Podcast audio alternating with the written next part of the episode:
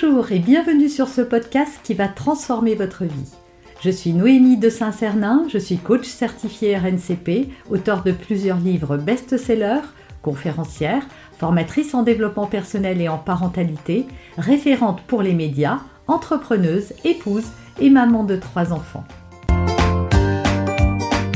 Ce podcast, je partage avec vous chaque semaine des outils, des conseils et des clés concrètes pour vous aider à vous libérer de vos blocages, à améliorer vos relations, à mieux gérer vos émotions, à remettre du sens dans votre vie, à retrouver énergie et positivité et bien d'autres choses encore afin d'obtenir la vie qui vous fait rêver.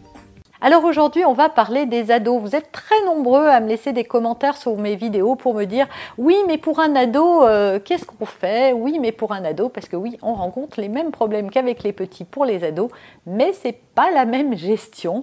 Un ado qui veut pas faire ses devoirs, bah, il veut pas faire ses devoirs, donc c'est plus difficile d'être derrière lui, de le pousser et de le motiver. Dans cette vidéo, je vous donne mes 5 clés pour vous aider à gérer cette situation avec votre adolescent. La première chose qu'il ne faut surtout pas faire et que font la majorité des parents, parce que ça nous démange, il faut bien dire que ça nous énerve, c'est de sermonner, juger, gronder, crier, menacer plus vous allez rentrer dans un rapport de force avec votre ado et plus il va faire exactement la même chose avec vous. Vous allez vous prendre le truc en pleine figure et dans le miroir total. Donc vous allez résister, il va résister encore plus et c'est l'escalade.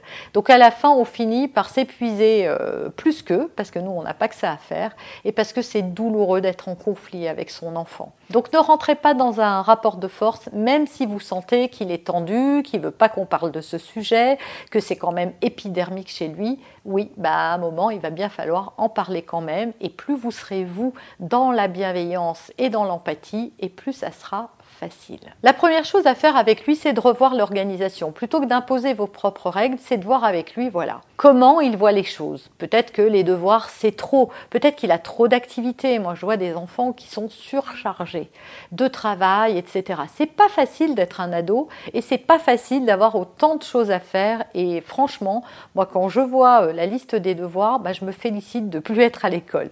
Donc, soyons en empathie et comprenons-le. On était à sa place et on sait combien euh, à cet âge-là, on préférerait jouer, écouter de la musique, parler à ses copains. Donc c'est ça, la première chose à faire, c'est de voir avec lui quelle organisation il veut. Parce qu'un ado, ça a besoin de se divertir aussi, ça a besoin de jouer, hein, ça a besoin de se détendre un peu comme nous quand on rentre du boulot, c'est pas pour se remettre au boulot. Donc peut-être qu'il faut euh, voilà, évaluer avec votre enfant de combien de temps il a besoin. La deuxième chose, c'est de faire attention aux écrans. C'est vrai que c'est beaucoup plus attractif de passer du temps sur nos écrans que de passer du temps à faire ses devoirs. Pour un adolescent, encore plus. Moi, je vais vous donner une astuce euh, super. Si mes filles étaient là, elles diraient non, maman, faut pas le dire. Elles disent ça tout le temps parce que j'en parle à tout le monde autour de moi. C'est l'application Kidlocks. Alors, je vous rassure, je ne suis pas sponsorisée. Hein. En tout cas, s'ils veulent, euh, je serais contente. Mais euh, je trouve ça génial. C'est une petite application qui permet de verrouiller euh, à distance le téléphone de votre, de votre enfant. Ça coûte, il y a une version gratuite, mais la version payante coûte une trentaine d'euros pour l'année. Donc, pas, ça ne va pas chercher bien loin. Et donc, vous pouvez décider des plages horaires pendant lesquelles votre enfant peut utiliser son téléphone et aussi de la durée euh, d'appel. Par exemple, moi, mes filles, elles ont une heure par jour et elles ne peuvent pas utiliser le téléphone avant 8 heures le matin parce que sinon elles se lèvent et elles ne font que ça, elles ne s'habillent plus, elles ne mangent plus. Et elles n'ont plus aussi euh, l'usage de leur téléphone à partir de 18 heures ou 17h30, je crois. Ouais, je crois que c'est 18 heures plutôt. Voilà, 18 heures, parce que comme ça, ça évite que le soir, à nouveau, on se remette sur le téléphone. Alors ça coupe euh, la connexion, ça coupe euh, tout ce qui est accès à Internet, ça ne coupe pas le téléphone, ce qui est quand même très pratique pour pouvoir les joindre si jamais ils ne sont pas là.